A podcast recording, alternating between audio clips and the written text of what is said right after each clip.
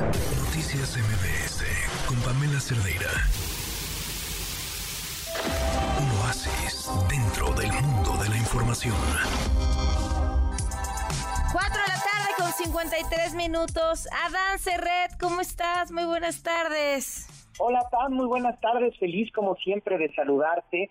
Y en esta ocasión traigo un libro especial, Pam. Fíjate que me quedé pensando que muchas de las recomendaciones que hay de eh, los maravillosos radioescuchas que escuchamos al final, eh, hablan mucho de la utilidad que puedan tener los libros. Y creo que es una gran pregunta. A veces eh, yo me pongo a pensar que para lo único que sirve es para el placer, para divertirnos los libros. Y la verdad es que sí, y yo creo que es la utilidad de lo inútil, ¿no? Esta belleza de que haciéndote tú eh, eh, un bien, divirtiéndote, haciendo más fuerte tu mundo interior e imaginación, pues vas a ser más feliz. Pero creo que hay libros en específico, Pam, como este, que nos alimentan y nos enseñan muchísimo. También en los libros, y suena exitoso que lo diga, también hay muchísimo conocimiento, por supuesto. Y este se llama Ven a ver, eh, y es un viaje por el arte en general y en específico por el arte mexicano. Dice una invitación a niños y niñas, pero yo digo que es para todas y para todos, porque ¿a cuánto nos ha pasado, Pam, que vamos al Museo de Arte Moderno, que vamos al, al, al Munal y descubrimos miles y miles de pintoras y pintores y no le entendemos tampoco tanto, hay unos que son abstractos, hay unos que tienen muchísimos colores y decimos, pues bueno, pareciera a veces que solo ellos entienden y se divierten con esto. Aquí en este libro es muy interesante cómo nos va explicando qué es una línea en un principio, lo principal que debe tener una obra de arte aquí o con lo que empiezan es con qué es una línea, ¿no? Las líneas son pequeñísimos puntos colocados uno al lado del otro y nos va dando imágenes donde vamos viendo esto de Francisco Castro Leñero, también un dibujo que me encanta de Elías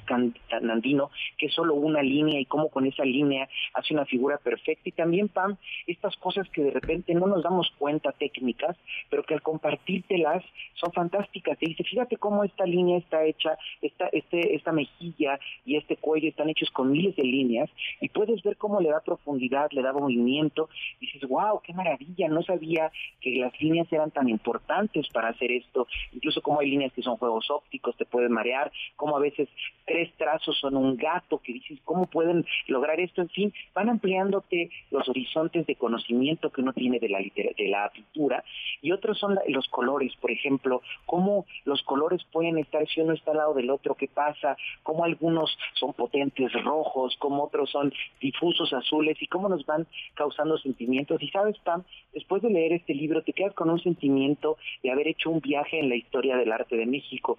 Es sorprendente la cantidad de maravillosos artistas que hay aquí. Nos habla, por supuesto, de la historia, estos cuadros importantísimos de Juan O'Gorman que cuentan la historia de México que todos conocemos, de los autorretratos. Por supuesto, va a aparecer Frida Kahlo, pero también están autores sin duda Remedios eh, eh Remedios Varo, Leonora Carrington, mm. y para que no sea solo un name dropping, dirían un, decir un nombre tras otro, uno se va dando cuenta que además de las riquezas que uno tiene como mexicana, como mexicano, no solo es el lenguaje, la poesía, la cultura, la comida, también hay una gran cantidad de pintores brutales, Pam, y es una herencia que tenemos y que a veces creo que para cualquier ciudad que vayamos, muchos eran de Zacatecas, otros eran de Guadalajara, de Guanajuato, por supuesto mis paisanos de Oaxaca como Francisco Toledo y Rufino Tamayo, que a cualquier lugar de estos a veces nos perdemos esta cosa cultural que tiene un tufillo un tanto para conocedores y con este libro dices, no, en realidad son colores, son líneas, son historias, son retratos y son sentimientos a los que tenemos acceso en un ratito. Así que me pareció un libro bellísimo, Pam. Oye, me encanta, te digo que eres el dueño de mis quincenas, ahí está, otro. para tus hijos e hijas y para ustedes, Pam. Ya es, sé. Libro esencial, sí. Me, me, me encanta la recomendación. Adán, escuchamos al público. Claro que sí, Pam.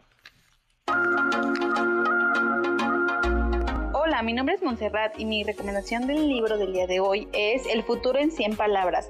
Son varios microcuentos que tratan relacionados o que hablan relacionados sobre el futuro de la humanidad y de cómo es que podemos ver, ver y previsualizar el futuro de nuestra de nuestro mundo. Bye. Hola Pamela, eh, me gustaría recomendarte el libro de los mitos que nos dieron traumas de Juan Miguel Zunzunegui. Ese libro es muy especial porque narra una versión un poco diferente de la historia de México, una versión diferente a la versión oficial que siempre nos enseñan y que nos ayuda a interpretar todos los sucesos que pasan actualmente de una manera diferente. Y pues creo que siempre es bueno tener una segunda versión de las cosas. Hola Pam Adán, eh, pues yo les recomiendo Mal de Altura de John Krakauer, un periodista que vivió en carne propia esta, esta tragedia del 96 en la que murieron tanto alpinistas profesionales como aficionados en el Everest y en este año en el que se dieron varios, varios hechos parecidos. Ojalá que conozcan este libro y si no, échenle una bajeada, está muy padre de verdad. Oye, está súper interesante. Yo ya, ya quiero ocupar el lugar de Adán. Eh, este, este que nos recomendaba el futuro en 100 palabras fue una convocatoria de autores de distintos lugares del mundo y son es 100 microcuentos, eh, bueno, de, de 16 distintos países. Lo quiero también. Ahora el público también es el dueño de mis quincenas. Exacto, Pam, te ven apasionante este microrelatos del futuro. Y luego, bueno, la revisión de Sunsunegi. Es genial y es, dura, no, no se queda para, para nada, este, con, no tiene pelos en la lengua nadie para decir mil cosas. Y me encantó también el libro del relato de, de Everest, estos eh, documentos de supervivencia brutales y eh, se me antojaron muchísimo los tres libros. Oye, sí, yo soy eh, fan de Sunsunegi, los otros dos habrá que, que, que, leerlos, pero estoy enloquecida, ya medio se lo había adelantado al público y creo que voy a seguir hablando todo el mes de él porque todavía no lo termino, es un libro largo, pero además me, ha parecido apasionante y me detengo para buscar más información. Eh, la, este libro de la biografía de Elon Musk.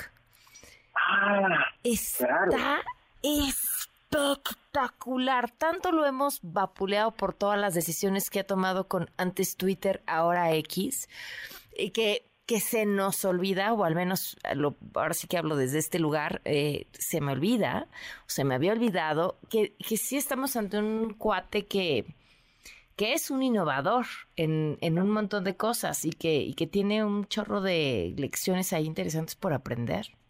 Sí, se me antoja. Me llevó hoy Walter Isaacson, el que es el biógrafo, ahora que dices de la generación, de la genialidad de Elon Musk, hizo antes un libro, o ha hecho muchos, pero imagínate, sobre Leonardo da Vinci, mm. escoge, y también sobre el creador de Apple. También hizo un, libro sobre él, entonces le gustan estas genialidades y, este libro también me muero por leerlo. Lo voy a empezar ya y lo platicamos con no, Sí, no tiene desperdicio. Y, sabes que hace con razón porque hace varias comparaciones con, con Steve Jobs en, en cuanto tienen un estilo de liderazgo eh, similar. Claro, que, que no, se nos olvide que además de millonarios, no, no, suena como, no suena como algo que no tiene que ver, son genios estos hombres, digamos, el nivel de aportación no solo para entender el nivel de... claro. y, también su originalidad, sí, dime, perdón. No, no, no, no, sigue, sigue. es que me van brotando las ideas. Por favor, es que eso, o sea, que son hombres que cambiaron la humanidad eh, eh, real por sus ideas tecnológicas y que tiene que ver incluso con un funcionamiento de la psique humana. Sí, y, a ver, Elon Musk, eh, millonario y loco, pero también es un millonario que se hizo, que se hizo a sí mismo. Eh, con factores que platicaba con el público que me parecen clave. Eh, formación, educación, mentores, ¿no? Esta forma en la que buscaba quién ya leerás el libro y te lo estoy echando a perder un poco, pero así leer el periódico, ver quiénes eran los personajes interesantes, buscarlos, invitarlos a comer y sentarse a conversar con esas personas y pescarse a dos o tres de mentores con quienes pudiera tener conversaciones inteligentes que, que le sirvieran para aprender. Y es que eso me parece una cosa eh, atinadísima en cualquier persona que quiera evolucionar en la vida, en el campo en el que se le ocurra, ¿no? Tener a alguien más inteligente que tú, a quien puedas buscar, preguntarle y, a partir de ahí caminar y pensar en futuros distintos. Pero sí, este sujeto, eh, lo que le dijeran era, ¿por qué no lo puedo hacer? Y el por qué no, llámese hacer un cohete más liviano, ¿por qué no puedo poner una batería en mi casa que se recargue eh, con el sol para cuando no haya sol pueda tener energía? ¿Por qué no eh, puedo repensar la forma en la que hacemos transacciones en línea? ¿Por qué no puedo repensar el que los autos se manejen solos, ¿por qué, ¿por qué no, no, no, no? No importa lo que se ponga en el camino. Y eso, pues sí, sin duda hay que admirarlo, ¿no? Quienes son capaces de ver más allá. Claro, por supuesto, porque vivimos muchas veces la conformidad de un mundo hecho que no queremos transformar o ni siquiera se nos ocurre. Y esas mentes que dicen es que todo puede funcionar diferente y vamos a hacer el experimento y además no solo con base en mis conocimientos o megalomanía, sino puede decir quiero conocer a las mentes más brillantes cerca de mí y que se alimentan de eso y pues bueno, es gente que ve dónde está, ¿no? Además. Sí, y luego ya hay otras cosas más interesantes para que lo discutamos con algún este neurólogo así, que hablan acerca de su carácter como resultado de un Asperger y una incapacidad de eh, poner las emociones de los otros eh, antes e incluso poderlas entender o captar. Pero bueno, ese ya, ya es eh, tema de otra conversación, pero sí está súper interesante. Así que te, yo hoy te deseo a ti que traes ese libro en tus manos, feliz lectura, Adán. Aquí está junto a mí. Va, va, a ser que quizás no duerme esta noche, pero voy a ser feliz. Ok. Vas a dormir con Elon Musk. Que sea una muy buena noche. Gracias, Adán. Buenas tardes. Gracias a ti, Pamba. Muchísimos abrazos. buenas tardes. Noticias MBS con Pamela Cerdeira.